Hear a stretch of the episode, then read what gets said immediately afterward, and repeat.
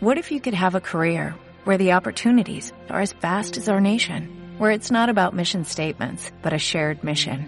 At U.S. Customs and Border Protection, we go beyond to protect more than borders, from ship to shore, air to ground, cities to local communities. CBP agents and officers are keeping people safe. Join U.S. Customs and Border Protection and go beyond for something far greater than yourself. Learn more at cbp.gov/careers.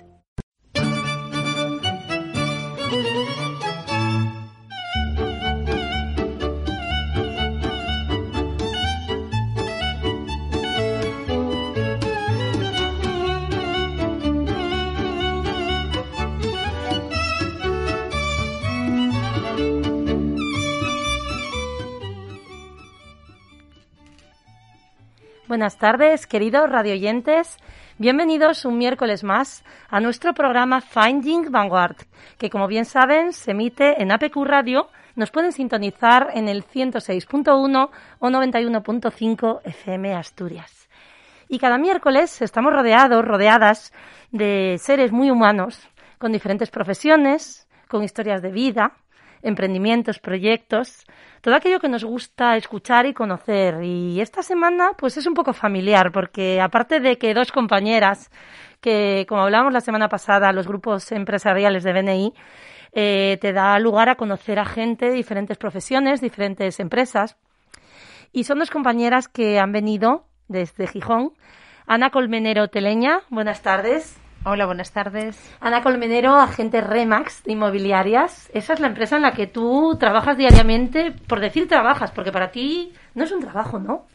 Bueno, sí, trabajo muchas horas, pero estoy muy contenta. Es algo que me da muchas satisfacciones y la verdad que, bueno, lo enfoco también pues por, por no solo como trabajo, también por, por ayudar a la gente. y ese, ese, es tu para qué, está muy alineado, ¿no? Al final tu día a día son muchas horas de dedicación, pero te gusta tanto que al final dices, es que me doy cuenta que no es un trabajo como otros que pude tener, sino sí, que... yo siempre tuve trabajos pues con un horario, un trabajo de oficina, de 9 a 2, de 4 a 7, salías desconectabas, no te acordabas más del trabajo hasta, sí, de viernes por la tarde hasta el lunes.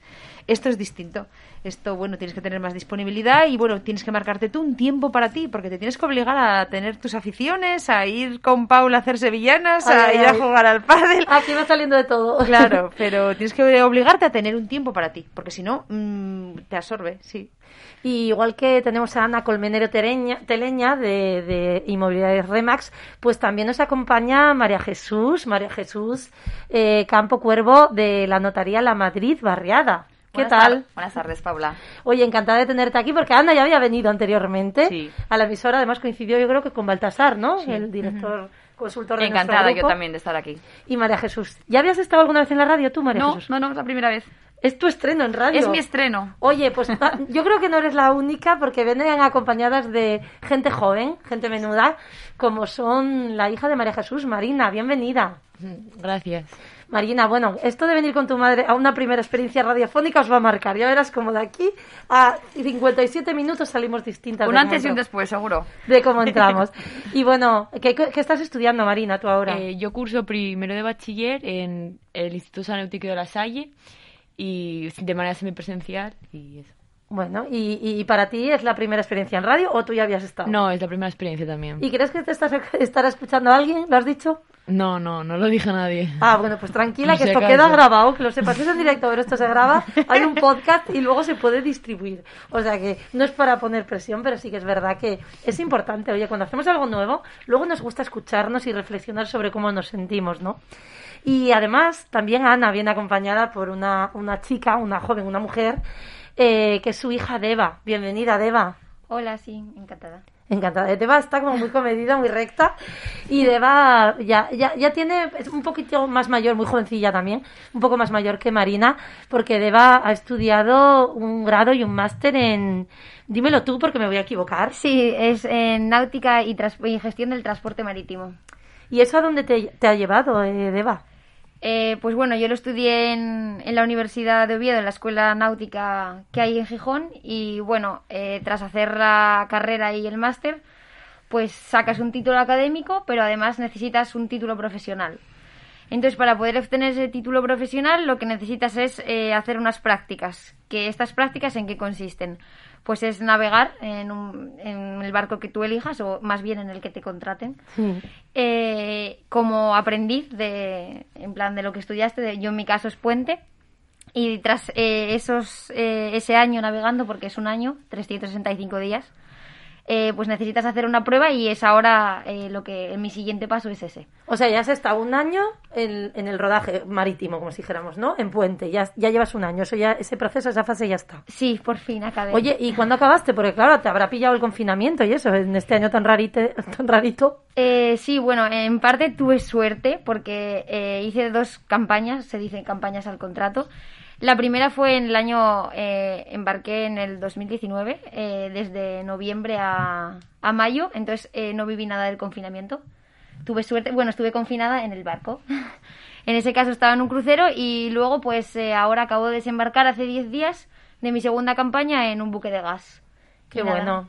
La verdad que nos suena, bueno, no sé, mira Marina, ¿tú qué opinas de esto? ¿A ti te suena tan, entre comillas todavía, extraño como a nosotras? Porque como mujeres es una profesión a día de hoy todavía que, que cuesta eh, ver eh, a pie de calle. Sí. Ves muchas más economistas, abogadas, médicos. ¿Pero qué son los 365 días seguidos? Eh, no, no tiene por qué. No- normal, o sea, Mm. hay normativas eh, internacionales que no permiten eh, estar más de 12 meses a bordo. Entonces, pues normalmente nadie lo hace seguido. Lo hice en dos tandas. Estuve en unas 7 meses y en otras 6. Siete porque por el COVID, lo que hablábamos antes, que al final eh, repercutió en, en que na- no, no teníamos manera de, de desembarcar.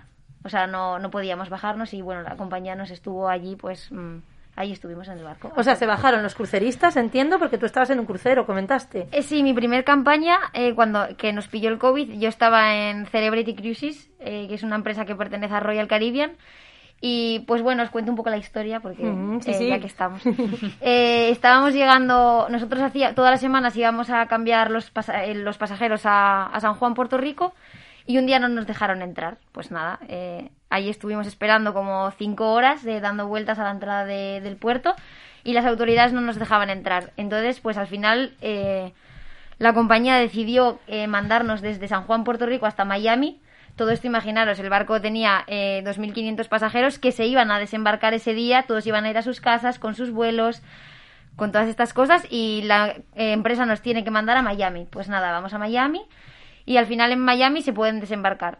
Y se desembarcaron todos los pasajeros, pero a bordo nos quedamos mil eh, tripulantes. Y nada, los tripulantes, pues estuvimos conmigo, estuvieron hasta hasta mayo.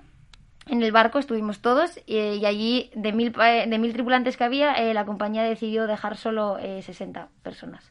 Tripulación mínima, evidentemente porque no iban a tener pasajeros y tenían que abaratar costes. Bueno, y toda esa experiencia luego allí, Ana, tú como madre, porque claro, ella estaba tranquila, eh, tiene una gestión emocional que le permite decir, bueno, pues venga, voy a fluir aquí, yo estoy en el barco, o tuvo momentos de, subi- subida y bajada un poco emocional. ¿Tú cómo lo viviste? Hombre, hubo, hubo momentos pues más difíciles, sí. Eh, yo, si no iba a ser por el COVID, yo lo que estaba ya planificando era el viaje a San Juan de Puerto Rico y embarcar y Ah, a, ir a conocer. Barbados y, Hombre, hombre. y esta semana de crucero yo, vamos, ya me veía en el barco. Pero no, el COVID me lo fastidió. Pero bueno, eh, hombre, hubo momentos difíciles. Y bueno, el regreso, ¿verdad, Eva? El regreso fue complicado. Salió de, salió de Barbados en avión a Inglaterra, de Inglaterra a Barcelona, bueno, ¿Cuánto de Barcelona a Madrid. en el regreso? Pues yo tardé un mes en llegar a casa. Estuve un mes que me sacaron de mi barco, estuve en otros tres barcos y no se sabía qué iba a pasar con nosotros. Yo ya es que hasta no decía nada en casa, porque era para qué voy a decir algo si mañana va a ser otra cosa. Es que Primero- es una incertidumbre tan máxima, ¿eh? Daros cuenta lo que tú viviste en este caso, porque estás por el mundo, fuera de tu casa, lejísimos, al otro lado del charco, nunca mejor dicho, y resulta que no sabes ni cuándo vuelves, ni cómo, tampoco sabes cómo están en tu casa, porque hasta no verlos no sabes realmente lo que te cuentan de tus abuelos, de tu vida, bueno, todo. Entonces, la gestión, es lo que digo yo, la gestión emocional de cada uno ahí va a jugar mucho un, un papel muy grande en cómo lo has vivido y cómo de aquí en adelante tomes decisiones también. Y en plena pandemia encima. Mm. Sí, yo al final es lo que dices tú, ya me dejaba fluir y no, no pensaba en quiero volver o cuándo voy a volver porque al final para qué, si no iba a poder arreglar nada. Pero es lo que tú dices, es, es difícil porque no estás con los tuyos, fue una pandemia que es una cosa nueva en el mundo, eh, no sabes si van a estar bien, si van a estar mal, entonces te preocupas, pero al final intentas pues gestionarlo como puedes, haces, estás con tus amigos, haces deporte. Y luego para todas estas cosas lo que decimos siempre, en la universidad, por mucho libro que estudies, no te preparan. o sea, la vida al final, la escuela de la vida te lleva a que tú estás en un trabajo con un contrato, como dices tú, pues esas promociones, no sé qué, y luego te toca esto. Es que es rarísimo que suceda, pero te toca en un barco en Miami o donde hayas estado en principio, allí recluida y con gente desconocida. Porque claro, entre mil no creo que conocieras a muchos cuando te quedas con la tripulación. Mil personas nada más y nada De tripulación, De tripulación, no tres mil y pico pasajeros. O sea que eso también, eh, cuando decimos que las relaciones personales, las soft skills en todas nuestras reuniones, ¿no? De networking y tal, que es la base del futuro de... Porque la vida no es que hagas muy bien tu profesión, es que es todo lo de alrededor, ¿no? Es 360 grados cómo te comportas, cómo decides, cómo interactúas con otro. Entonces, ahí tú habrás aprendido mucho, porque en un camarote metida sola, Eh, sí, la verdad que en plan, puedo decir que hay un antes y un después en, en- en- o sea, al estar allí solo, eh, en plan, y con una situación así, realmente empiezas a valorar las cosas que realmente importan, ¿no? En plan, realmente te das cuenta quién echaste menos, que quién te está esperando en casa, que es, o sea, empiezas a valorar y a decir, ¿por qué voy a estar mal pudiendo estar bien? O esta situación es la que hay, no voy a poder cambiar nada, pues venga, para adelante. Oye, y tienes historias de Eva para contar a tus hijos, tus nietos, porque Sí. es una gran historia, ¿eh? La verdad no es todo que el mundo sí. ha estado eh, confinado en un barco, en un crucero de estos de lujo, además, porque uno Royal y Celebrity, hay tipos de barcos más. Por ejemplo, estuvo aquí un bailarín, Borja Villa, que trabaja en los de em, otras compañías de estas alemanas, tú y o más. eh, a ver, cruceros de esos más pequeñitos, como digo yo, eh, eh, ¿cómo se dice? Eh, no sé cómo se llaman, los que son por los Sí, que no es de, que no cruzan el Atlántico. Sí, no es- son transatlánticos, son cruceros de pequeña, bueno, pequeña Escala, escala, sí. y tal. Y entonces, claro, ellos trabajan además, pero se quedaron sin trabajo, todo eso paró y, y no le tocó toda esta movida, ¿no? Entonces, bueno, cuando ya estás a otro tipo de, de, de nivel, pues lo vives como diciendo, ostras, vaya experiencia. Y él tendrá para contar a sus hijos también, pero tú, pues, pues increíble. Y, y Ana, eh, escuchando a tu niña, porque al final nuestros hijos son nuestros niños, nuestras niñas, ¿no? Hablar así, ¿tú cómo lo viviste todo esto? Yo estoy muy orgullosa de ella, que ya lo sabe. Bueno, me voy a emocionar, pero ella lo sabe.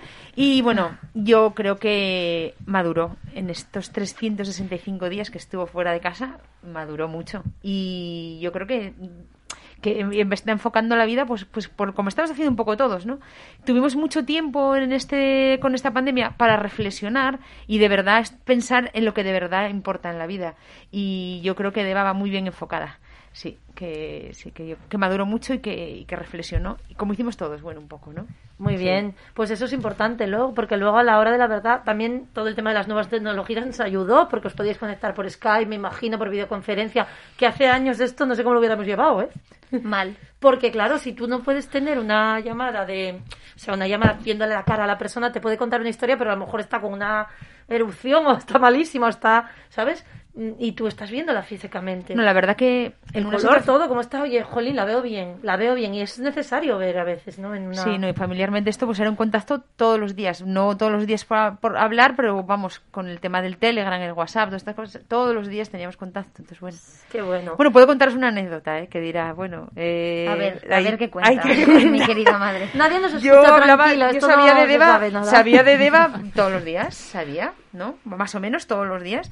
Y en este viaje ahora que venían de, pues no sé si desde Canadá hasta Trinidad y Tobago, pues yo un día no supe de ella, bueno, y al segundo día tampoco. Y yo tenía en mi móvil una aplicación que me decía dónde estaba el barco, ¿no? Entonces, Que al tenía segundo- geolocalizada, nena. Sí, Sí, al totalmente. día me la dejó ya instalada en la app, ¿no? Entonces, al segundo día que no sé de ella, digo, voy a ver dónde está. Mira, abro el móvil y abro la aplicación y me sale el barco en las Bermudas, en el triángulo de las Bermudas.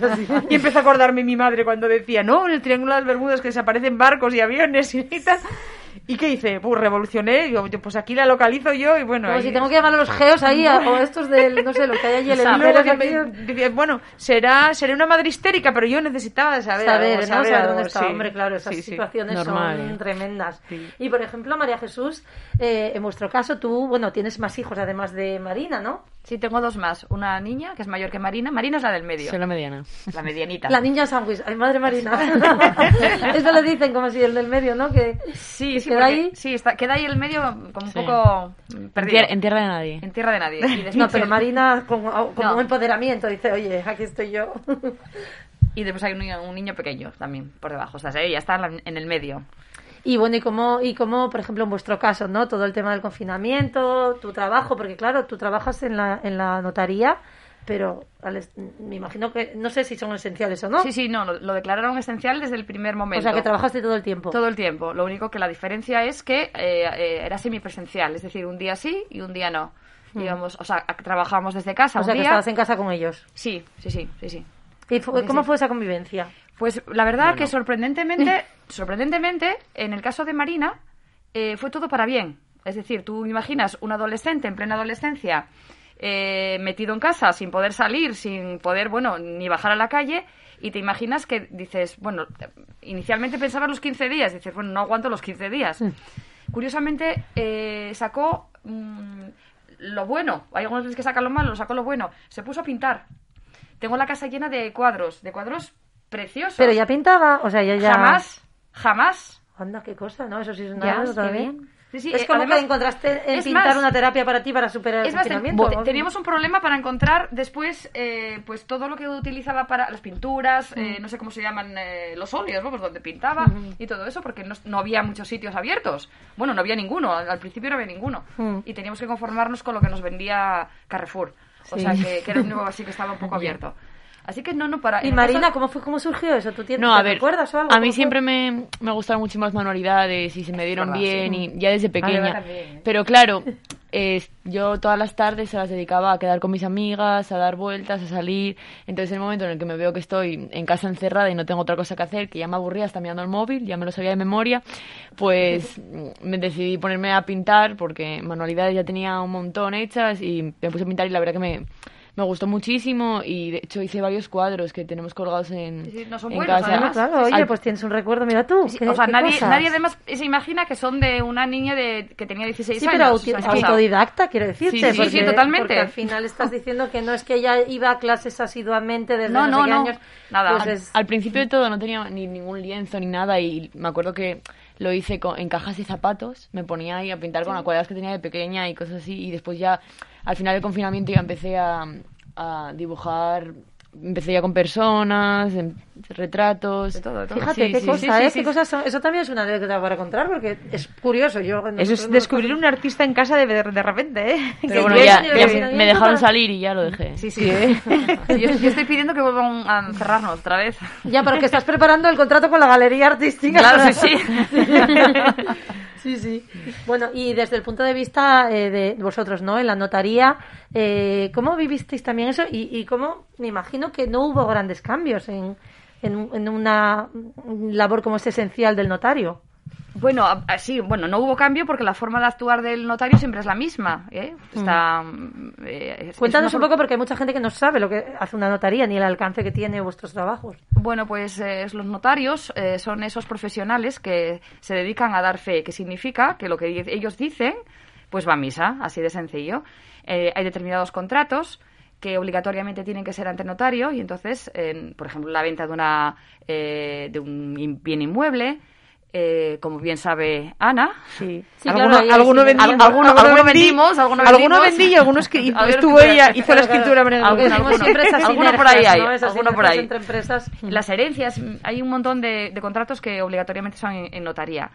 Y, y bueno, lo que es la dinámica del, del notario, eh, que es la, la persona que redacta ese documento y que da fe pues de que esos señores están ese día ahí, que esos señores eh, han comprado o han vendido, que eso que venden o que compran eh, es cierto y está libre de cargas o tiene cargas o todo, te cuenta absolutamente todo. Controla la legalidad de, de ese documento, evidentemente. No, tú no puedes ir a la notaría a encargar, eh, o sea, unos narcos no pueden hacer un contrato de, de la mercancía a través del- de, una escritura porque no se la harían. Pues eh, ese control de legalidad eh, a través eso de las, de las escrituras. Y bueno, la forma de trabajar siempre es la misma, es decir, el, el- el- notario está eh, reglado por el reglamento notarial. O sea, todo tiene que hacerlo, absolutamente todo, re- respetando un reglamento notarial. Que estamos hablando de un montón de años, ¿eh? es del- de, 1940 de 1944. Con lo cual, eh, aunque haya recibido reformas y tal, eh, en los dos últimos años estamos hablando de, de- de que ha funcionado y está funcionando bien esa forma de actuar. Lo que sí nos ha cambiado la pandemia, lo que nos cambió en su momento fue que lo, durante los tres meses gordos, por así decirlo, del confinamiento fuerte, evidentemente eh, se paralizó todo. Y al paralizarse todo se nota, había menos trabajo. Y aumentaron pues eh, los poderes, sobre todo, los poderes, porque había gente que tenía que firmar en Murcia y no podía ir a Murcia. Mm. La manera de hacerlo, pues a través del notario, un poder desde aquí a Murcia, que no hace falta que, que viaje. Esto es como el Interflora. Mm. No viajan las flores. Y lo nuestro tampoco, no viajan las escrituras. Nosotros lo mandamos todo por Internet, porque también sí ha cambiado el mundo del, del notariado en el sentido eh, que tú puedes firmar una escritura en Gijón y ratificarla la persona, la otra persona en Mallorca y es tan válido como si Y yo estuvieran tengo todos una juntos. pregunta, María Jesús. Entonces, por ejemplo, si el notario está de vacaciones o tiene un día libre, no sé qué, ¿qué pasa? ¿Paráis todo? No, vamos a ver, el notario no puede tener un, un día de vacaciones, es así de triste, ¿eh? Puede pedir eh, permisos, pero no tiene días de vacaciones ninguno. ¿Qué ocurre? Lógicamente, tienen que descansar o puede estar enfermo. Pues en esos casos eh, funciona la sustitución. Es decir, lo susti- se sustituyen entre los compañeros. ¿eh? Hay, hay muy buen, en general hay bastante buen eh, compañerismo. En nuestro caso, yo trabajo en la notaría de la Madrid Barriada, en Gijón. Ahí estamos dos notarios, con- están dos, dos notarios convenidos. Eh, ¿Eso qué me permite? Pues que yo no tengo que andar con sustituciones y buscando un notario ajeno a la notaría. Eh, siempre va a haber uno, siempre tenemos uno. Y, O sea, no que se sois va- 24 no se van de vacaciones. 365 días año. Exactamente. Y no se van de vacaciones juntos, con lo cual los dos, con lo cual siempre, siempre Bueno, tenemos eso es un uno. valor añadido para cualquiera que escuche, ¿no? Pues mira, te necesito un sitio donde siempre haya un notario disponible. En vuestro Sí, caso, eso es muy importante sobre todo para los, los- las eh, personas que eh, funcionan eh, con pólizas mercantiles, que son la mayoría y la inmensa mayoría de los empresarios y pequeños empresarios de este país. Pues que necesitan un crédito y tienen- van al banco y hay que firmar para poder disponer de él. Pues tienes que firmarlo ya. Y Ya. como no encuentres notario, te quedas sin el dinero. Bueno, pues eso eh, con nosotros, en este caso, tenemos esa gran ventaja. ¿Y cuántas personas trabajáis en vuestra en vuestras notarías? O sea, ¿cuánta gente implicada, involucrada ahí en el...? Eh, Pues si contamos a los notarios somos 12. Bueno, ya Sí, es un sí, equipín, es ¿eh? un equipín, un equipín. Y trabajando duramente después ¿Y dónde está ubicada para que las radioyentes que, bueno, que nos- no conozcan, estamos en Avilés, pero bueno, hay mucha gente que necesita trabajos en Gijón, etcétera. Bueno, yo digo que estamos en la Alba de Garaya, pero realmente es, en la calle se llama Alba de Garaya, pero estamos en la Plaza del Carmen. Quizás es lo que más nos ubica Ya. porque estamos justo, justo en la Plaza del Carmen. En el centro de Gijón. Sí. Sí, sí. Muy bien. Y, y bueno, Marina, ¿tú cuando oyes a tu madre hablar de esto? Porque claro, al final, muchos años trabajando allí, ¿no? ¿Cuántos años llevas tú en las notarías? Yo en notarías llevo 26 años. Desde que tengo uso de razón. Claro, sí, sí, no, ya, Fíjate, ya seis, nacieron con Es la que madre en la notaría. muchísimos años de una profesión, la misma profesión. Ana, ¿tú habías estado tantos años en, en algún trabajo, tantos seguidos? Yo ¿Te dio estuve tiempo? 19 años en la misma empresa. Estuve en una empresa de importación en el polígono de Roces, estaba la nave y bueno, pues estaba en la oficina, llevaba la administración, la contabilidad, bueno. Pues 19 también son 19 casi- años, sí, sí. Sí, sí, dos décadas, madre mía. Y tú, Marina, entonces tú a tu madre siempre la viste, eh, o sea, como si dijéramos eh, mujer de notaría, es decir, mi madre trabaja de esto, ya lo tenías claro. ¿Y tú entendías lo que era una notaría de pequeña o, o te lo explicó o qué? ¿O no te Bueno, interesaba? yo creo que nunca me, me lo llegó a explicar como tal. Fui uniendo clavos, nunca tuvimos una conversación de que era la notaría, pero poco a poco uf, entendí a qué se dedicaba. Pero y- es una, ya ves que es una labor esencial, es decir, Y los- tú- de vez en cuando voy a no verla parar. también. Cualquier academia de Gijón paró, cualquier Claro. inmobiliaria Sí, sí. paró. Paro, paro, sí. Es fundamental Pero su trabajo. tu madre no podía, o sea, ahí dices, No, no, lo de Claro. mi madre debe importar de hecho, como tenían, los médicos. de hecho y- tenían hasta más trabajo. Sí, Y- bueno, al final de, sí, se nos acumuló muchísimo más trabajo y era trabajo de otro tipo, porque había que tomar las precauciones eh, sanitarias y, y de con cita previa, etcétera. Pero sí, claro, había, había cosas urgentes en alguno terminado. Los testamentos. La gente se dio cuenta con la pandemia que podía morir incluso, que se había dado algún caso. Y entonces... eh, Testamentos. testamentos. Testamentos, Y un me montón, imagino que tú montón. cuando ves, Yo- por ejemplo, claro, yo iba a ahora verla nos- mucho. Nosotras Ah. estamos acostumbradas a tener nuestras madres trabajadoras, tal. Pero bueno, tú habrás tenido compañeras que sus madres no trabajen. Y tú, tu madre, que no es muy tranquilina porque ella todo el día ahí atacada, Sí. venga, que me arreglo, venga, que voy, vengo. Porque será como ves tú a tu madre, una mujer súper activa, ¿no? De... Al ¿Y, y cómo ves eso? ¿A ti- Para ti ese ejemplo... que- Claro, es lo que iba a decir ahora mismo, que al fin y al cabo es un ejemplo a seguir y me sentiría decepcionada y sentiría que no estaría orgullosa de mí si al fin y al cabo no llegas a algo parecido. Hombre, que tampoco busco ser abogada ni nada, pero mm, tener un trabajo ¿Y ya de- tienes idea de lo que te gustaría a ti ser o dedicarte? No, estudiar? pero tampoco tengo prisa, yo creo. Me quedan todavía un año entero para pensar y que ahora ¿Y hay mismo algo que, que tengas? y, Bueno, pues esto me llamaría la atención. Esta, algo que este sea mm, eh, en torno al público, Roy. Es decir, eh, o psicología o servicio social, es algo en el que estés en contacto continuamente con las personas, y a mí me gusta muchísimo. Y, pero la verdad que no tengo ni idea. Sí que es verdad que ahora hay un montón de, de módulos, de FPs, de, de carreras que te, te- jolín, puedes llegar a, a un montón de, de trabajos. Entonces no tengo miedo, la verdad, ni, ni estoy nerviosa por Y ello. en tu caso, Deba, ¿tú tenías claro que querías estudiar este, estos grados? Eh, Eso en- le iba a decir, que no se preocupara porque no lo tuviera claro, porque yo me decidí eh, cuando quedaban tres semanas para cerrar las matrículas. Entonces, eh, al final yo tenía claro la rama, que era por eh, ingeniería, y dije, bueno, pues me voy a meter en esta y si no, pues me cambio. En plan, al final eh, llegas a un, o sea, te metes en una cosa y lo que yo creo y te aconsejaría es, si no te gusta, cámbiate, porque tienes Sí. toda la vida por delante. Entonces, si tú tienes claro que te gusta, pues eh, todo lo que sea cara al público, lo que hablabas de trabajo social, psicología, pues nada, eh, mirar todo lo que haya. Si quieres aquí en Asturias o si quieres irte y luego ya pues elegir. Soy bastante tranquila para esas cosas, no me agobio ni nada en tema. Pues qué suerte. O Y sea, tus Sí, hermanos no. ya tienen, la hermana mayor, por ejemplo, ya tiene, ya está estudiando algo, ya tiene decidido. Sí, la hermana mayor tiene obsesión con las Fuerzas Armadas, eh, o las Fuerzas de Seguridad, mejor Es dicho. opositora. Es opositora. Ah, bueno, sí, sí. lo tiene bien Sí, claro. sí, lo tenía lo tiene muy claro des- ¿no? desde el principio. Desde Aunque hizo, aunque aprobó la selectividad, o sea, la actividad, lo que se llama ahora la EBAU, Sí. eh, lo tenía muy claro, la aprobó para tenerla ahí, de, pero lo tenía muy claro. Ella quiere, ser, quiere tener, hacer carrera en las fuerzas y cuerpos de seguridad del Estado. Ana, por ejemplo, y en tu caso, tú, que, que tu hija no tenía claro lo que iba a hacer, estabas ahí diciendo, nena, a ver si te decides, a ver si buscas No, una bueno, opción, a yo, ver si-". yo, hombre, lo que le, lo que intenté que, que, te- que tuviera toda la información posible, ¿no? Entonces, ella, ella estaba claro que iba por una ingeniería porque hizo el bachiller el científico tecnológico, ¿no? Entonces, pues bueno, pues fue a unas jornadas de puertas abiertas de, de varios sitios, ¿no?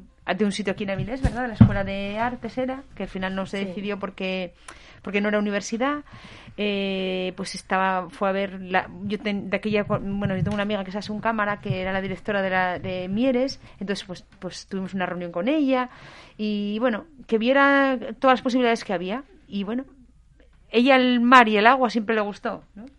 Sí, al final Sí. había hecho cosas, había hecho eh, había, vela. hecho, y- había hecho vela y bueno ella el, agua siempre le gustó y bueno pues decidió por esta que aparte tenía una ventaja para ella que era que estaba en Gijón y ella bueno pues habiendo otras podía haber haber estudiado fuera pero bueno estaba en Gijón y le gustaba pues empezó ahí y bueno mm, acertó, yo creo, porque le gusta. El día de hoy acabó la carrera muy bien y Claro. después hizo el máster, ya, ya estuvo contratada por la universidad un año media jornada. Bueno, la verdad que bien. Qué bueno, un- ver, ver un poco también esa, ese desarrollo, ¿no? Cuando a veces dices, es que parece que tenemos prisa porque se decidan, porque tal. A ver, al final no va a influir nuestra decisión por más que queramos, porque es lo mejor para ellos, que ya tengan claro algo. Si a veces nosotras mismas no tenemos claras las cosas y tenemos que reflexionar mil veces sobre lo que estamos haciendo, ¿no? Pues, pues es normal que también tengan que, que, oye, estudiar pues un año una carrera, no es lo que esperaba, no me gusta, eh, pues voy a estudiar otra. En el caso nuestro, mi sobrino Miguel, pues mi sobrino y ahijado, pues Miguel, por ejemplo, empezó ingeniería industrial, porque es un chico que sacó además un premio fin de bachillerato, tal igual, pero eh, aprobó todo en ingeniería, pero dijo, no, no me gusta, mamá, voy a cambiar y está haciendo informática. Y oye, con 18 19 años, pues me lo permito, apruebo todo aquí, me voy a otra porque es que no es lo que yo esperaba o no es realmente... Entonces, ¿qué pierdes un año? No pierdes nada, estás ganando experiencia de conocerte más, ¿no? Y es para toda la vida, al fin y al cabo. Lo claro, es que luego tu profesión, o bueno, para, a ver, ahora cambiamos mucho, es verdad que cambiaremos más de profesión y tal, Sí. pero la línea que lleves vas a ir desarrollándola, pues no creo que a lo mejor deba dentro de cinco años esté trabajando eh, en diseño de moda o en ropa, es que no lo veo por ahí, ¿no? Que nunca sabes, ¿no? Eh, Pero si tienes una afección, a lo mejor es que ya tenía de segundo hobby o afición todo el tema de la ropa, pues dices, no, es lógico, pero si no, no vas a cambiar de una cosa a otra como si dijéramos a lo loco, ¿no? Y Ana, a mí me gustaría que nos contaras un poco todo el mundo de Remax. ¿Cómo funciona? ¿Por qué Remax es un tipo de inmobiliaria y concepto de empresa diferente a otros que conocemos de inmobiliarias? Cuéntanos. Vale, yo ¿Por qué se bueno, expande tanto? Ya, yo sé cómo trabajamos nosotros, ¿no? Ya otros sistemas, pues los desconozco porque yo empecé en Remas, me formé en Remas, entonces y creo en, en- en el modelo Remax. Eh, lo que primero que hay es una formación, ¿no? Eh, del tema inmobiliario, porque hay muy, bueno, María Jesús aquí está presente, lo sabe, hay muchísimas, bueno, cada operación es distinta y nunca dejas de aprender. La formación es fundamental y tiene que ser continua. Y bueno, Remas te facilita eso, mucha formación. Yo, aparte de todos los cursos que puede haber hecho aquí, a Madrid fui dos veces, a la central. Bueno, a ver, os explico. Remas es una franquicia que viene de Estados Unidos. Eh, y luego abre oficinas y todos siguen un mismo modelo. Eh, la filosofía de Remas, ¿qué es? Compartir. Es, yo gestiono una propiedad, yo la valoro, yo hago un plan de marketing, yo me informo bien de qué propiedad, qué tal, y una vez que hago el plan de marketing, eh, el comprador lo tiene en mi oficina Remax. Nosotros somos 42 agentes en, mi en la oficina de Gijón, en la avenida del 96. eh, claro, tenemos mucha demanda, ¿no? Mm. Eh, que el comprador lo tenemos nosotros en la oficina, pues bien. Pero puede tenerlo otra oficina Remax, otra agencia que no tiene nada que ver con la red de Remas, pero se colabora y lo que ¿qué quieres, pues vender la propiedad en el mayor precio posible en el menor tiempo. Y pues esa es la filosofía. Pero lo que comentabas, por ejemplo, tú, que dices, no, es que a mí yo siento que mi labor es más de ayuda, lo que decía antes Marina, ¿no? Yo quiero algo que sea contacto con la gente, de ayuda a la gente, de... Tú en tu caso... Yo, yo tuve un trabajo, 19 años en una oficina, que era, pues al final estaba siempre en el mismo entorno, porque claro, eran los mismos clientes, los mismos proveedores, los mismos de la empresa de transporte, tienes un entorno ahí. Bueno, yo no, es que yo, por ejemplo, no usaba la agenda, me sabía todos los teléfonos de memoria porque eran siempre los mismos. Y, Madre, como para que te diera un Alzheimer. O un algo de esto. Sí, pues y ahora, ahora es, mi trabajo es distinto todos los días, porque yo tengo una serie de cosas agendadas y sé como que me levanto y tengo unas citas, pero le van surgiendo cosas y, y, al final pues todos los días son distintos. Es muy agradable, muy ameno y a mí que me gusta tratar con la gente y que mm. bueno, que soy una persona yo creo que sociable y que bueno, entonces me gusta mucho. Y luego, yo me siento que mi trabajo es ayudar. Yo no estoy ahí, bueno, dice, bueno, no quiero agencias. Bueno, pues que estoy aquí para ayudarte a conseguir lo que tú quieres, que es vender una propiedad o es encontrar una casa mm, como tú quieres, eh, eso, la casa de tus sueños. Y yo te acompaño en todos los pasos del camino. Y estoy aquí... tienes muchísima labor de escucha también y de conocer a la persona, porque claro, tú, imagínate, a ti te interesa vender esta propiedad pero te viene un tipo de persona que tiene. Entonces, tú tienes que conocer realmente la, motivación de esa persona, para qué quiere una casa en Colunga o en... Yo Tengo que saber la motivación del comprador y del vendedor, de todos, porque al final, mm. pues para que cuadre, llegar a un encuentro entre todos, pues tienes que saber tener toda la información. Mm. Y yo siento que lo que yo lo que quiero es ayudar ayudar a esa gente. Bueno, sí que, oye, pues yo vivo de esto y bueno, hay unos honorarios, pero yo siento que mi labor es ayudar. Quien no lo entienda, pues bueno, oye, hay otras maneras de vender que no es con la inmobiliaria, pero bueno. y otro tipo de Claro, pero yo, yo en realidad quiero que de las operaciones todo el mundo salga contento, el que compra y el que vende, y estoy aquí para ayudarlos a todos y para gestionar todas esas cosas que hay que limar, que en una operación al principio ves todo muy bien, pero siempre surgen cosas y pues estamos aquí para mediar. Y para bueno pues para llegar a un acuerdo. Y luego si vemos con todo el tema del confinamiento lo que hablábamos no hubo muchísima rotación mucha movilización de gente que se iba a vivir desde pues una ciudad. Ah no es que quiero exteriores quiero campo. Habría gente que ya venía no no a mí a mí véndeme algo solo no quiero a nadie alrededor no quiero ascensores o no quiero vivir eso todo la gente todos pasamos mucho tiempo en casa cosa que no hacíamos y claro pasamos ahí mucho tiempo en casa muchas mm. horas y pues mucha gente pues quiere quiso cambiar o quiere cambiar no una pues cosa muy importante que es que mucha gente puede teletrabajar no entonces puedes conciliar la vida del trabajo y de la familia pues mucho mejor que antes porque las empresas que antes no te daban esa posibilidad ahora la dan entonces pues la gente se desplaza y busca un buen sitio. Pues mira, yo por ejemplo enseñé un piso en la Plaza de San Miguel a una pareja que lo que quiere es teletrabajar desde casa. Pues ¿qué quiere? Un buen piso.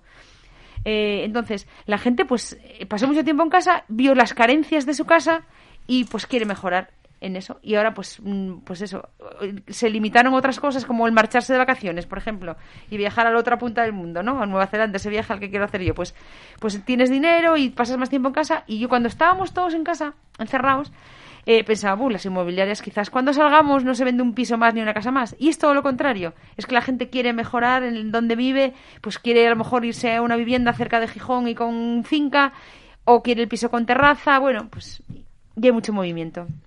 Eso, eso al final nos, nos va marcando, ¿no? Porque son etapas de la vida y, y lo que buscamos es estar cómodos en lo que hagamos. Y si nos toca teletrabajar, pues oye, y vas a estar mucho tiempo en tu hogar o en tu, en tu, bueno, pues en tu lugar de desempeño laboral, pues lo que quieres es estar cómodo. Igual que en las empresas quieres pues ventilación cruzada, quiero que tenga ventana de iluminación natural y no trabajar en un zulo. Y a veces te toca pues un tipo de trabajo donde es pues a lo mejor, mira, en el caso de, de un barco, pues tienes un camarote que a lo mejor no tienes eh, pues como un balcón no porque tú a ti te toca estar en la tripulación y tendrás un, me imagino que un camarote interior y, y no estás como en un balcón diciendo como el que está en sus vacaciones de, Claro, de eh. vacaciones del mar, pero tú tienes bien claro que te encanta lo que haces. Sí, en el caso del crucero el camarote era interior y eh, solo en muy pocos puestos no era compartido. Eh, sin embargo, en el gasero tenía ya un camarote que sí que tenía ventana y era para mí sola, pero bueno, sí, está claro que tú sabes dónde vas, no sabes que ese es el trabajo que vas a tener y sabes que, pues por ejemplo, en el, en el crucero era un crucero, era un crucero de lujo, todo lo que tú quieras, pero yo no podía ir a la piscina, porque siempre que estaba en la zona del pasaje, pues tenía que ir vestida con mi uniforme, en plan, yo estoy trabajando allí. Sin embargo, por ejemplo, en el gasero, pues eh, sorprendentemente había una piscina para nosotros. Como que la gente piensa, ah, porque estés en un crucero vas a vivir genial. Y al final, pues, en el, en el aspecto de cosas para hacer o tener, igual tenía más en el gasero que éramos 30 tripulantes. Y luego también lo que decíamos en el camarote también estáis muy poco tiempo, porque al final eh, tú estás trabajando, entonces tienes un horario y vas pues como el que va a dormir ocho Sí, horas yo, por ejemplo, en el primer contrato, eh, en el camarote no pasaba nada de tiempo, o sea, solo dormía. Y porque al final estás muchas horas trabajando y si no, pues vas al gimnasio. Y aparte que era tan pequeño que no te apetece estar allí. Y la media de edad, eh, de Eva, de las personas que trabajan en crucero, ah, bueno, habrá de todo, ¿no? Pero, pero en, en tu, en tu eh, área, en tu... Eh, vale, yo por ejemplo en, en el crucero eh, éramos lo que dije, mil tripulantes, había 75 nacionalidades, cosa que me parece súper sorprendente, en plan 75 nacionalidades de, de, bueno, de 65 países. Eh, y todos la verdad que eran jóvenes, había muy poca gente mayor. Sin embargo, por ejemplo, en, en, el, en el gasero éramos 30 y había gente de España y de Filipinas. Y nada, pues eso. Y, y por ejemplo, en, en el tema de, Ana, lo que hablábamos, ¿no? En el tema de la, de la conversación que tenías con tu hija día a día, etcétera, eh, ¿tú notabas que había momentos en que hubiera, que no era lo que ella esperaba? O que, ¿qué hago aquí? Que... No, yo no sé, yo creo que ella cuidó un poco a su madre y cuando de verdad igual estuvo un poco peor no me lo dijo, yo creo. No sé, aquí está ella para... A ver, al final estás muy lejos y las noticias no se toman igual, ni para los que están en casa ni para cuando estabas a bordo. A bordo, eh, he de decir que, por ejemplo, en el crucero estaba lleno de gente, pero a veces te sientes solo porque no tienes a nadie de los tuyos. Y en el gasero, pues eh, seis meses con 30 personas, al final fácil, eh, pues no es siempre. Pero bueno, eh, lo que dice mi madre, al final eh, mides lo que dices porque ¿para qué les vas a preocupar? Y otra cosa que me gustaría que me comentarais, tanto María Jesús como, como Ana, eh, sobre el tema de, de, bueno, de cómo os conocisteis vosotras. Porque claro, venís calla. por- Uy, uy, no, no, no, no. Bueno, datos de años no damos, No, ¿eh? exactamente, Ah, no, yo no sé, exactamente. es que no, el año no lo decimos. conocisteis, o sea. Nos conocimos en el instituto. Sí, en el Ana, Jimena. en el Jimena, Ana era la delegada de clase. ¿Era la delegada? Sí. Eras la delegada de clase, ¿no te acuerdas? Sí, pues ahora que, Sí, sí. claro que sí. No me extraña nada, ¿eh? Es que pasaron muchos años. no Eh, lo ¿eh? yo es que no, yo es que como os conocí a través del grupo de BNI hace un año y poco, pues yo, yo de antes no sé, no sé cuándo Sí, os sí. Bueno, fueron un- unos cuantos años, ¿eh? porque además fue el primero de BUP. Que era- ellos no saben ni lo que es, pero es el equivalente a tercero de la ESO, ¿no? Sí, más o menos. Sí, sí, sí. Con 14 años. 13, Y luego 14. tardamos en vernos... Hasta un día en la eh, notaría, pues como en- 20 o Cuando más. estabas en corrida. En corrida. cuando Sí, sí, estaba- sí, sí, Ah, igual 20 años en Sí, sí, vernos. en volver a vernos, En sí, volver a viviendo las dos en Gijón y... ¿Y cómo fue el reencuentro? Pues fue, a ver, yo claro, fíjate, habían pasado años, pero yo cuando me llega una compraventa de una chica que se llamaba Ana Rosa Colmenero Teleña, como a mí no se me había olvidado los apellidos, Colmenero Ya. Teleña, esto es como cuando pasan por cuando pasan en clase la lista, Colmenero Teleña, digo, Sí, "Ostras", claro. digo, no puede ser, tiene que ser ella. Y claro, cuando vi a entrar a una pelirroja de unos ojos azules preciosos, digo, no puede ser otra. Y nada, pues fue muy bonito, ¿eh? Sí, aquel sí, día. sí. Y a partir de ahí, pues ya volvimos Sí, sí, a. No sé por qué caí en esa notaría, pero ahí llegué y allí reencontré a María Jesús y ahora ya no la suelto de, de por vida. Claro, porque me imagino que lo que hablábamos, ¿no? Entre vuestras profesiones hay muchísimas sinergias. ¿Cuántas veces visita la inmobiliaria, pues, eh, temas para notaría precisa, quiero decir? Bueno, y además yo claro, me siento muy privilegiada, ¿no? Porque yo trabajo con muchas notarías, porque las, las notarías en las operaciones, pues las escoge, de en las operaciones de compraventa, la notaría la escoge el comprador. Y bueno, pues pasa muchas notarías. Pero claro, yo con María Jesús sé que lo que necesite y a la hora que lo necesite, dentro de la prudencia que pueda tener, eh, la respuesta la tengo. Y entonces hablamos mucho. De trabajo mucho. Bueno, y de ocio ahora- también. de ocio, todo. Bueno, pues ahora vamos a hablar de ocio, de algo que os tenéis en común, que es el baile, ¿eh? Ah. Porque al final también a veces encontramos cosas que no sabíamos ni que íbamos a practicar, como es el, el tema vuestro de, de flamenco y sevillanas, ¿no? Que empezasteis este año con nosotras aquí en Vanguard y con Elena. Eh, y bueno, y al otro lado de la línea tenemos a una persona que yo creo que, que si de algo sabe este hombre, este gran artista, Fernando Hurtado. Buenas tardes. Buenas tardes. A ver qué vas a decir. Bueno, bueno, no voy a decir nada. Lo primero, buenas tardes y bienvenido a esta, a esta emisora, a nuestro programa Finding Vanguard en APQ Radio. Que, que bueno, es un programa, es un programa que siempre trabajamos mezclando temas, ¿no? Un poquito a nivel emprendimiento, vocación, talento y por supuesto el arte y la cultura siempre están presentes. No puede pasar un programa sin que hablemos de ello.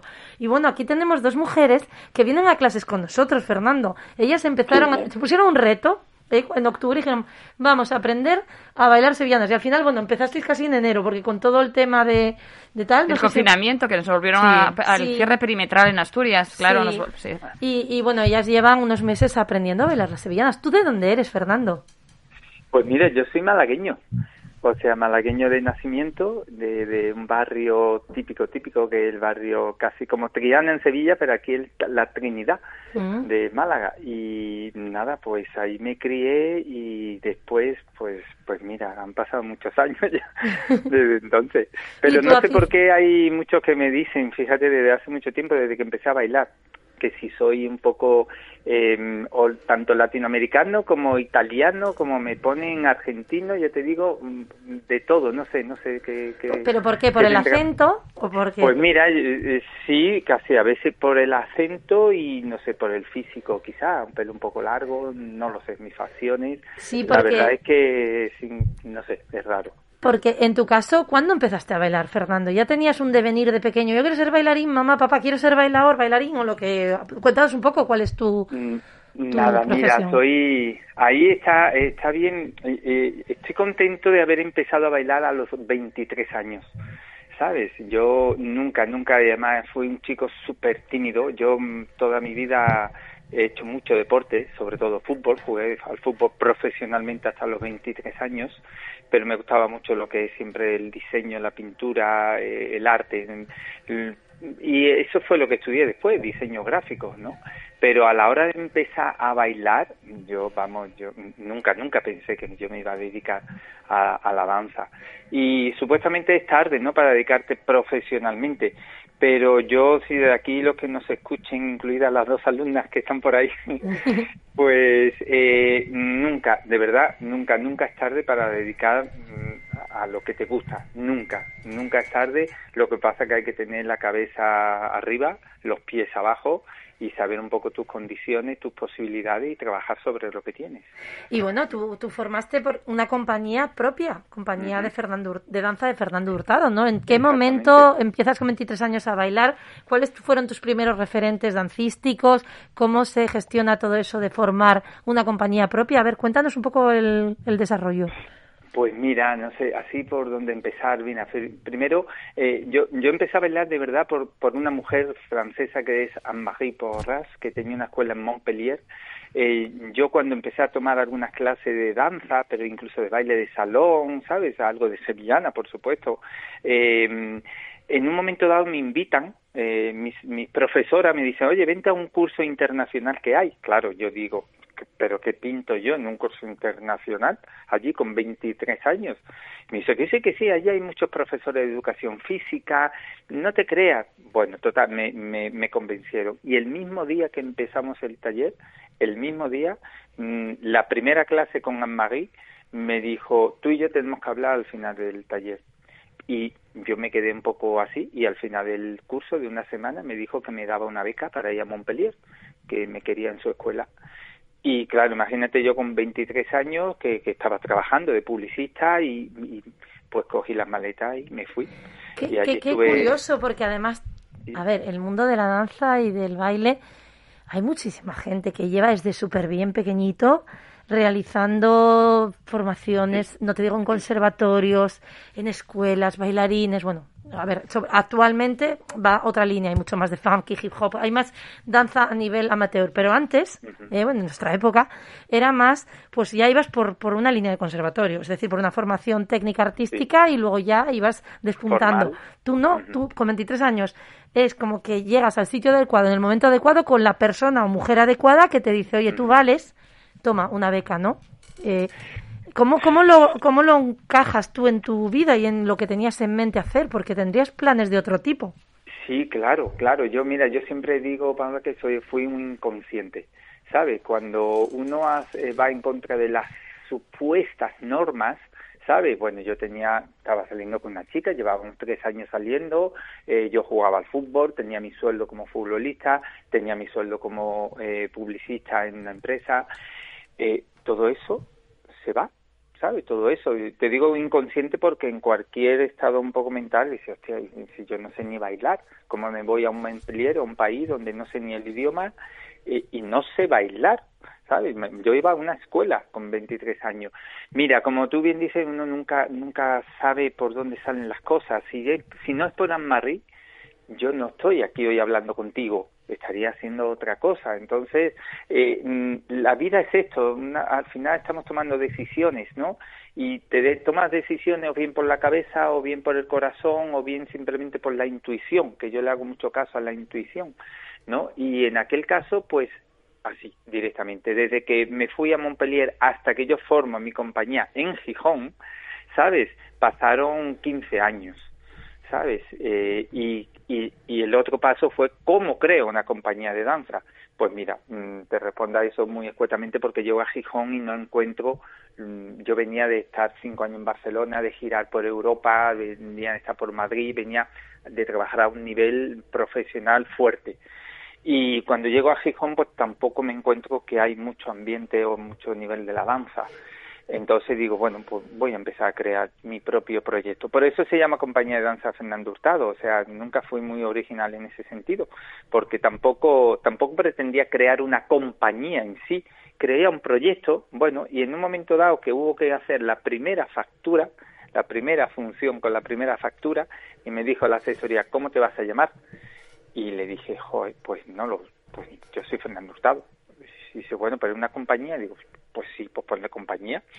Y ahí se quedó, la compañía de danza Fernando Hurtado, ¿sabes? Así que ha sido, la verdad, ha sido todo en muy poco tiempo, pero ha pasado mucho tiempo. Claro. No sé si eso es bueno o es malo, pero Oye, yo tenemos creo aquí que- además a dos chicas, hijas de, de- de- las dos alumnas mías de danza y de Elena, eh, pues aparte vienen sus hijas a acompañarlas porque ellas son trabajadoras, bueno, emprendedoras, mujeres trabajadoras de hace mucho tiempo en empresas tal, y sus hijas han venido con nosotras. Y una de ellas, Deva, eh, te va a hacer una pregunta. Sí, bueno, yo quería eh, como comentar, ¿no? Lo que dijiste que, que, que llega una persona a tu vida y decides cambiarla totalmente, ¿no? Que de- dejaste tu trabajo, tu, tu vida que tenías aquí en España por irte y como que quería comentar y decir que me parece como una decisión muy difícil, pero que creo realmente que, que te pasó por algo, ¿no? En plan, como que pienso que, que hay un destino o que hay gente que llega a tu vida o cosas que, que pasa por algo y como que me, me estoy orgullosa, ¿no? De que hayas de- decidido decir, bueno, pues eh, mm, cambio toda mi vida por esto, que es realmente algo que, que, bueno, pues lo que tú dices, que una intuición o que me apetece o que quieres, que me parece una decisión, decisión difícil, Y pero es, bueno. y es algo arriesgado al fin y al cabo. Sí, claro. Muy arriesgado. Estás dejando muchas cosas atrás. Hombre, tú tenías una profesión, has dicho, eras futbolista Claro, de sí. primera línea. Con o pareja. Publicista. publicista, es decir, y tenías una, una mm, eh, seguridad, entre comillas, económica y vital y soporte social, como si dijéramos para decir, me voy a bailar ahí a otro país. Y lo que surja. Bueno, mira, Fernando, a mí, yo soy María Jesús, ¿eh? De la- de- Hola, ¿qué tal? ¿Tú ¿Cómo estás? Eh, nosotros, como bien decía Palo- eh, Paula, estábamos eh, eh, bailando sevillanas, bueno, bailando no, perdón, aprendiendo a, a bailar sevillanas. y nos estás eh, dando tantos ánimos que yo me estoy viendo ya con Ana en el tablao en Málaga o en Sevilla, donde Sí, sí, sea. en Trini- ¿cómo es? En Triana, En ¿eh? Triana, en Triana o en Trinidad, En o donde- en. Trinidad, de la- nos da igual. Ya estamos organizando una gira de sevillana, pero vamos, hizo facto, ¿eh? Sí, sí. No, no, sea o sea, que- eh, no, no, es que, mira, yo tengo miedo que mañana se- eh, la notaría se quede sin la, una de las oficiales. No, yo ya me estoy viendo por la noche, ya me estoy viendo por la noche. Vídeos Eh, Fernando, bailar. algún año más de 23 tenemos Sí, nosotras, sí, ¿eh? nosotras pero sí. vamos a poner todo el empeño. sí tenemos. Vamos a poner todo el empeño como tú en aprender. Mira, las No, tienes... ¿sabéis lo que os digo? Y, y, y mm, la, tu- vuestra hija, o mm, ¿cómo te llamabas que me has hecho la pregunta? Deba, Perdona. Deba, Deba. Deba, Deba.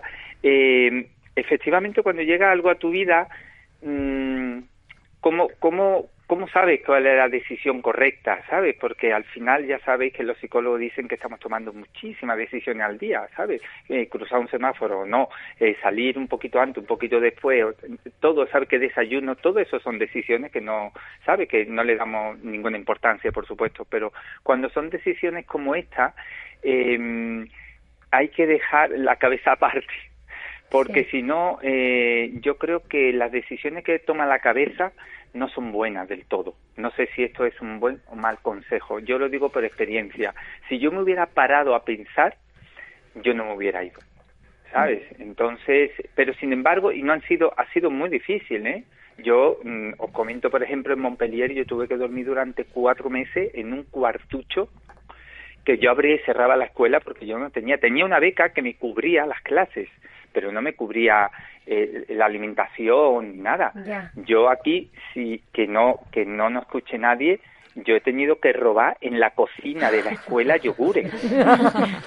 Te los van a pedir, te los van a escuela pedir. donde yo ha- había un frigorífico y yo miraba porque yo robaba yogur porque yo no tenía para comer, ¿sabes? Entonces yo me compraba una barra de pan por la mañana y un salchichón. Y con Y eso yo tomaba seis clases al día, ¿eh? Yo tomaba seis clases al día.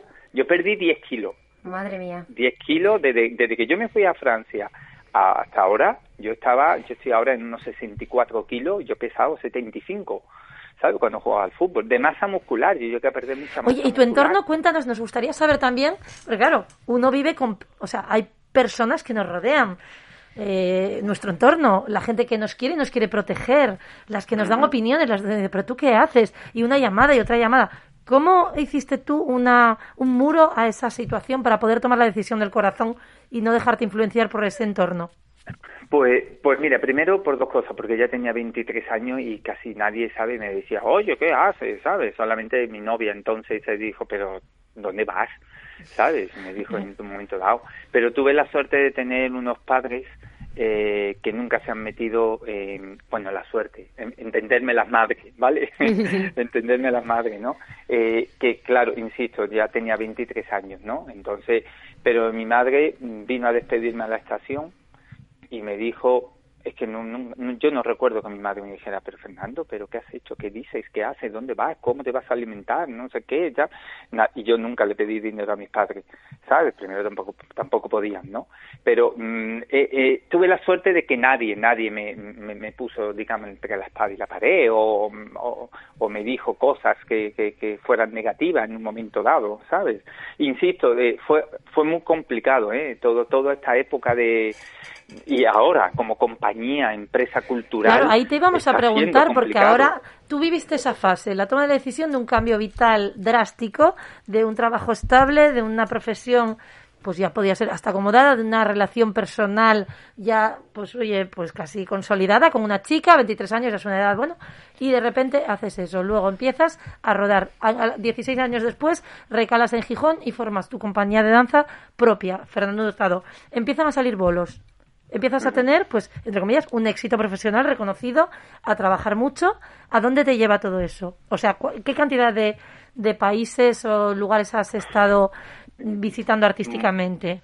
Af- Afortunadamente muchísimo. Yo, yo, yo iba a terminar diciendo lo otro que yo no cambiaría mi vida ahora por nada. ¿Sabes? A pesar de lo complicado que fue, a pesar de la de la mm, de robar yogures y, y a día de hoy también estar todavía invirtiendo, yo no cambiaría porque eh, a mí me, me cambió como persona y yo creo que para bien. Cuando uno se dedica al arte, yo creo que la única cosa que te pueden traer cosas, si uno es honesto consigo mismo, eh, son cosas buenas, ¿sabes? Porque, porque uno lo mismo, se escucha, ¿no? Sigue la intuición y simplemente el arte hay una cosa, cuando es mentira se ve en parte, ¿no? Y, y si no, hay un coreógrafo que, que dice eh, que el arte o la danza es como una caricia. Si sabes diferenciar una buena caricia de una mala caricia, está bien, pero si no, estás perdido, ¿no? Entonces, eh, yo creo que el arte es eso también, ¿no? Dejarse llevar por la, por la, por la verdad, ¿no? O por, por, por tu verdad, ¿no? Y a día de entonces, hoy... Perdón, sí, sí, sí, eh, Fernando, disculpa. no, sí. no, y esto me ha llevado después, pues mira, a veces he tenido suerte y otras veces, como en la vida, ¿no? Se tiene un poco más de éxito, menos, pero abrimos una puerta con la Agencia de Cooperación Internacional, que una vez me llamó para una gira por Centroamérica, y ahí entramos y desde el 2005, que fue mi primera gira, yo estaba en Gijón todavía viviendo, eh, no hemos parado desde entonces. Nosotros hemos visitado Media África, hemos visitado Vietnam, China, Japón, hemos visitado eh, Centroamérica, todos los años vamos, ahora no, en esta pandemia, Mm. pero hemos visitado, yo que sé, 20 veces Panamá, 15, 15 veces Costa Rica, Paraguay con los gales nacionales, Lima, Guate- Guatemala, Miami, México, mm, no sé, ¿sabes? Sudáfrica también, como decía antes. Mm, todo esto, todo esto na- na- nada más que hace enriquecerte, ¿sabes? Porque Claro, todo es una vida, danza. lo que hablábamos antes, ¿no? Cada día una cosa distinta, Fernando. No es una labor que, que, que podemos decir repetitiva. ¿Qué repetitivo hay en tu día a día? Bueno, en la, la, la técnica de danza porque tendrás que tener, bueno, pues tus hábitos, ¿no? De preparación de piernas, de fuerza, de salto, de lo que sea. Pero in- incluso eso lo haces diferente porque cada día estás inspirado de una manera. Claro, exacto, Entonces, y cada vez tu cuerpo es de alguna manera diferente, ¿no? Pero tú tienes que escuchar mucho a tu cuerpo, ¿no? Y cuando vas cumpliendo años, pues, pues lo mismo, tienes que, tienes que ver que tu cuerpo va ganando en calidades más que en cantidades o fuerza, ¿no? Y al final, bueno, eso también el público, esto tiene, tiene que entenderlo. Pero nada, mi vida no es nada monótona, ¿sabes? Yo esto lo agradezco muchísimo, ¿sabes? Y ojalá, Yo- Fernando, dentro de poco estábamos hablando, a ver cuándo podrías venir a dar unas masterclass aquí en Gijón, ¿no? Bueno, Asturias y venirte. Y eso estábamos deseando que, que Ojalá, suceda ojalá se porque... se dé pronto Porque. ¿qué tipo de personas suelen ir a vuestros talleres, Fernando? Cuando los preparáis, ¿qué- ¿podrían ir nuestras compañeras Ana y María Jesús a un taller que solo bailan Claro. sevillanas y un poco flamenco? No, ese Es taller hay que claro que organizarlo, sí. Fernando, ¿eh? Bueno, ese es que taller no, no, no lo tienes que no hacer. nos has visto bailar, Fernando. por eso hablas. Mira, ¿Qué dices? eh, sab- ¿sabéis cómo sabéis cómo nosotros, o yo por lo menos, desde hace mucho tiempo titulo a mis talleres, sea el nivel que sea. El cuerpo, el cuerpo en acción, Bien. ¿sabes? Pues ya verás ¿Por cuando estos cuerpos se pongan en acción. Te vas a reír, Fernando. Sí, pues es que eh, es que al final, mm, fijaros que ya cuando bailar qué es, ¿sabes? Porque ya fijaros, nos vamos qué es bailar, porque desde toda la vida bailar es cuando un cuerpo se mueve, cuando un cuerpo dice algo, ¿sabes? Eh, Y, y yo definiría eso, cuando un cuerpo dice algo. Eso, eh, aunque sea lo más minimalista, el, el arte de la danza también se convierte en eso, ¿sabes? Cuando tú emocionas. Y, y No sobre hay- todo, Fernando, eh, que cada vez vemos a nivel técnico, es que es una flipada. Hace años no llegaba alguien y giraba ocho piruetes o... Y ahora hay bailarines que hacen virguerías, que son casi gimnastas, atletas olímpicos, más que un bailarín en escena. Parece a veces, oye, un poco un circo, ¿no? Por la dificultad. sí. ¿Y dónde está ese arte de la danza de esa mano que se mueve y te deja tieso? O sea, que dices, Claro, pero bueno, por favor, claro. que no puedo dejar de Eh, mirar y no está haciendo parece nada y está haciendo algo pues sublime, ¿no? Porque es, es, es emoción en acción, ¿no? Lo que, lo que expresáis. Claro, para eso hace falta primero eh, que un público también quiera estar, no digo estar preparado, pero que quiera ver, tenga paciencia para ver, ¿no? Tenga y quiera escuchar, no solamente ver, quiera escuchar. Eh, y entonces lo que tú dices, muchas veces yo después de tantos años no me llama mucho la atención las acrobacias en el sentido de, como tú decías, de giros, de piernas. Eh, bueno, sabes, eh, mm, levantado una pierna a una, pues en el momento que la levante cinco veces ya no te emociona, ¿sabes? Pero cuando cuando tú mueves una mano y te emociona y al día siguiente mueves la mano y te emociona y, lo ves tres veces, como las películas que nos gusta tanto, ¿no? O sea, cuando tú ves una escena y esa escena te emociona, vea las veces que lo veas, ¿sabes? Entonces ahí yo creo que es donde está la verdad y donde está el arte y donde se ha encontrado ese clic hay un, hay un músico que dice que todo el arte se resume en cuando tú escuchas un clip, ¿sabes? Y ese clip es cuando tú dices, esto es otra cosa. ¿no? Pues Fernando, mira, nos Entonces, estás dejando con unas ganas de un taller contigo Sí, sí. que estaban aquí moviendo los brazos, estaban De verdad, haciendo que las posiciones y todo, es que Para estaban querían Estábamos moviendo las manos, Fernando, de verdad, ¿eh? Aquí no, de verdad, sus hijas dan fe. Notarial, notarial. fe, Yo, yo doy, notarial. yo, doy- yo doy fe en que no miente cuando dice que baila mal mi madre. Oye, oye, Mariana.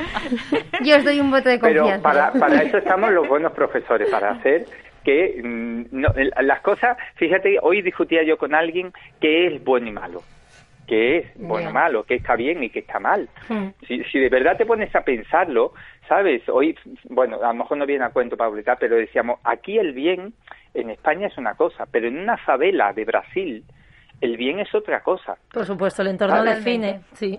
Eh, es que no tiene nada que ver. Aquí no podemos decir, no, no, no, no, está bien hacer no sé qué, pero si, si uno no tiene ni la educación ni ha tenido la posibilidad de, ¿sabes? Para él el bien es otra cosa, ¿sabes? Entonces, Claro. eh, eh, eh, estamos en eso.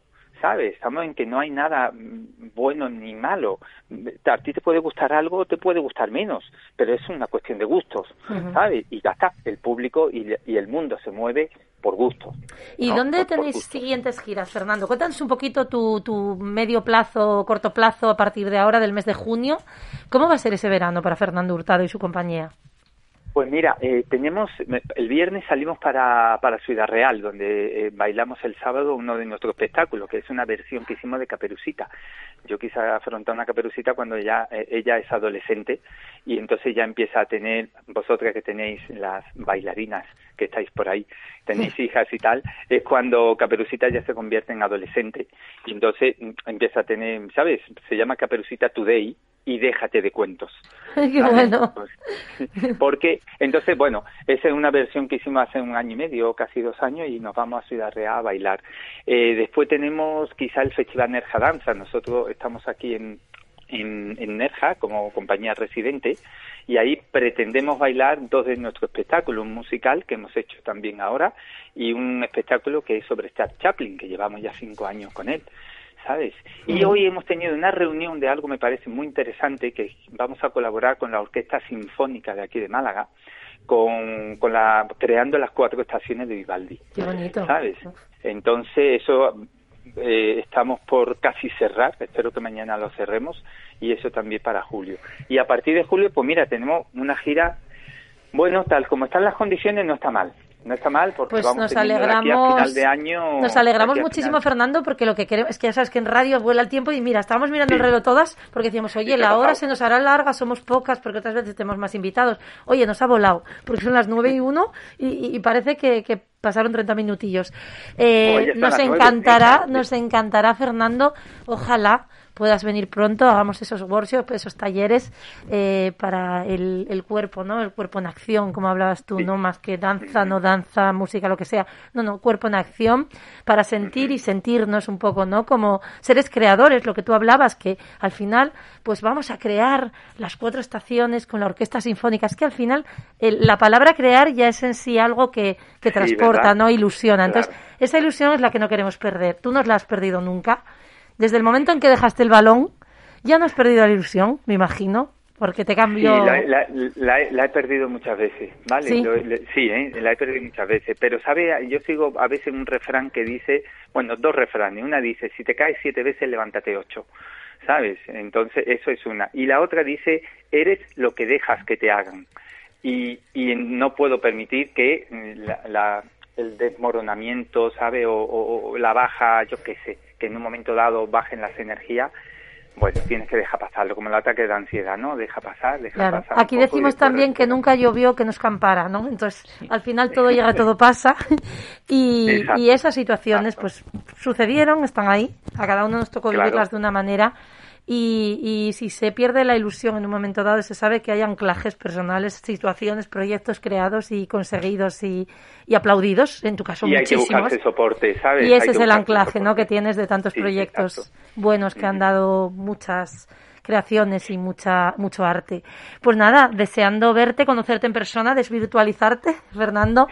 Y gracias por este ratín, este ratito de, de, radio, que ha sido un lujo, chicas. Yo no sé decir vosotras lo que opináis, pero yo ya, ya no puedo decir más porque no lo conocía Fernando y, y está, ha sido un, placer de, una historia preciosa. el placer es nuestro, yo creo. Sí. sí, Fernando, Deba y yo tenemos una frase que es, decimos, solo de ti depende el estar bien. Y tienes que hacer por, da igual la situación que venga, que siempre hay algo positivo y algo por lo que seguir para adelante. Sí, sí, sí. Mira, yo, yo os voy a contar un secreto. Hace poco me tatué el primer tatuaje, a mí se da que me tatué, ¿no? Y me tatué una frase que dice, todo lo que das, vuelve. ¿sabes? Sí, yo creo en eso, ¿eh? Sí, yo también, yo también. Pues yo me lo estaba tatuando y le decía al tatuador, digo, me estoy tatuando algo que no creo. y me dice, pero ¿por qué? Entonces, ¿por qué te lo tatúas? Y digo, porque me gustaría creer en esto, ¿sabes? Todos sabemos que en el día a día, ¿no? De, de las situaciones políticas, sociales y tal, bla, bla, todo esto, ¿no? Eh, cuesta, cuesta que, que, mm, que tu esfuerzo se vea recompensado como te gustaría.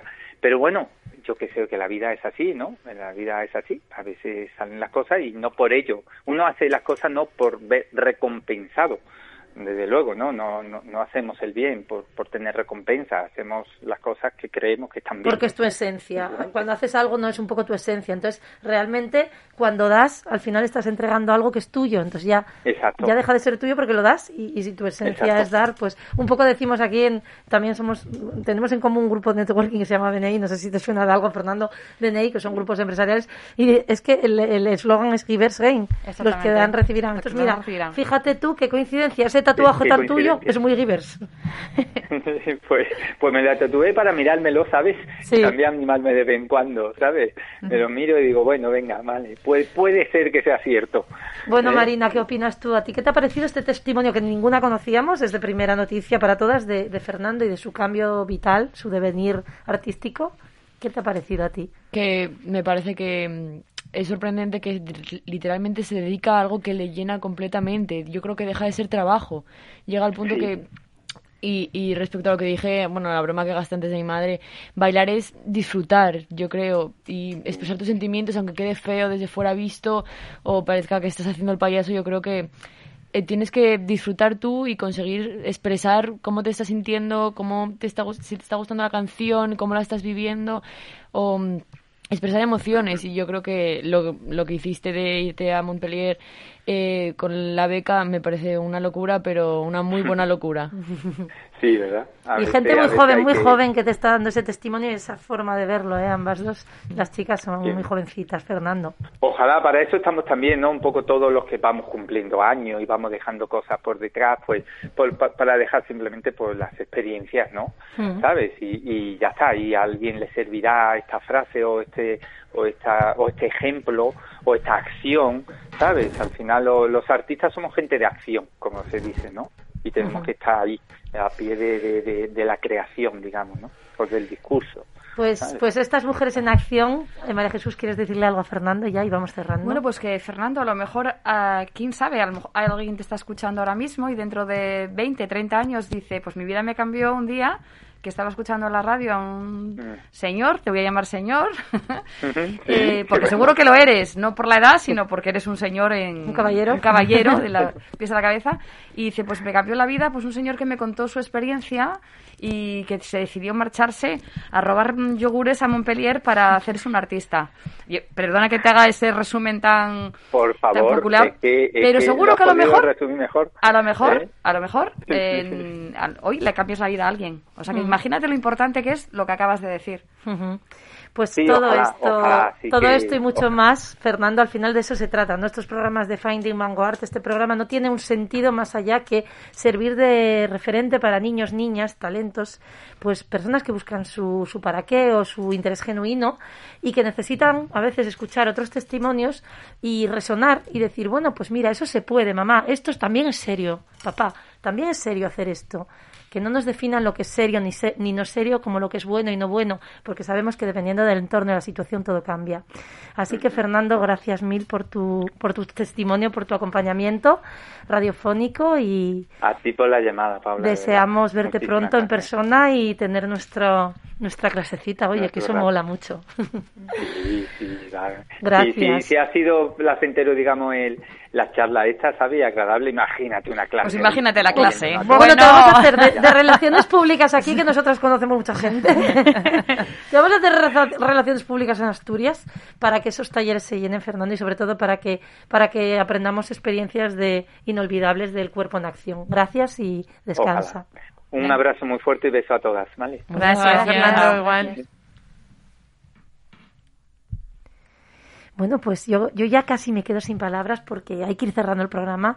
Y si tuviera que definir el- la hora y diez minutos de hoy, es que a veces empezamos sin saber a dónde nos va a llevar una conversación, una llamada telefónica, a dónde nos va a llevar un, un tiempo de tertulia, como fue el de cuatro mujeres, bueno, cinco conmigo presentadora o lideradora, o lo que podamos decir que estoy yo aquí, que tampoco a veces no sé ni qué, cuál es mi rol, pero sí que disfrutar y aprender mucho de, de las experiencias vitales de cada una de vosotras. Gracias, Deva, por venir. Aún no sabiendo que venías ni sabiendo que vas a hablar, pues has estado y has Sí, aportado mucho. gracias a ti por la invitación, eh, me ha gustado mucho. Pues ya sabes dónde puedes repetir. Esto Sí. es, esto es eh, el, el pan nuestro de cada día, porque al final lo que queremos es que ven- vengáis con ganas y que podáis disfrutar. Marina, ¿tú te traerías a alguien al siguiente programa? Sí. ¿Sí? Sí, alguna. Vete pensando. Te- lo dejamos ahí abierto y cuando vuelvas nos dirás por qué pensaste en esa persona y por qué te acompañó, qué sucedería si viniera aquí y, y sobre todo gracias por estar escuchándonos y aportar tu, Mm. tu visión personal de todo lo que ha sucedido. María Jesús, Gracias, Paula, por tu invitación. por estrenarte en radio de esta manera, te digo yo que si vas a otra no iba a ser igual. Seguro. y, y Ana, por supuesto, repetir y tenerte aquí cerquina y encima con tu niña.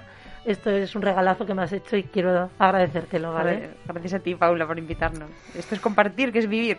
Hombre, hombre, esto, esto queda grabado, esto es para la posteridad. No sabemos cuando lo escuchemos de más viejinas, Claro. a saber, diremos, madre mía.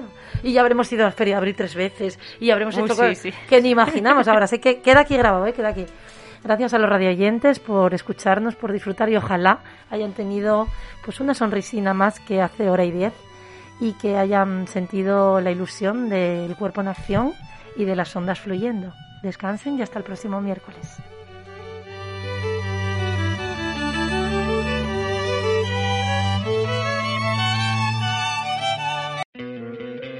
¿No te encantaría tener 100 dólares extra en tu bolsillo?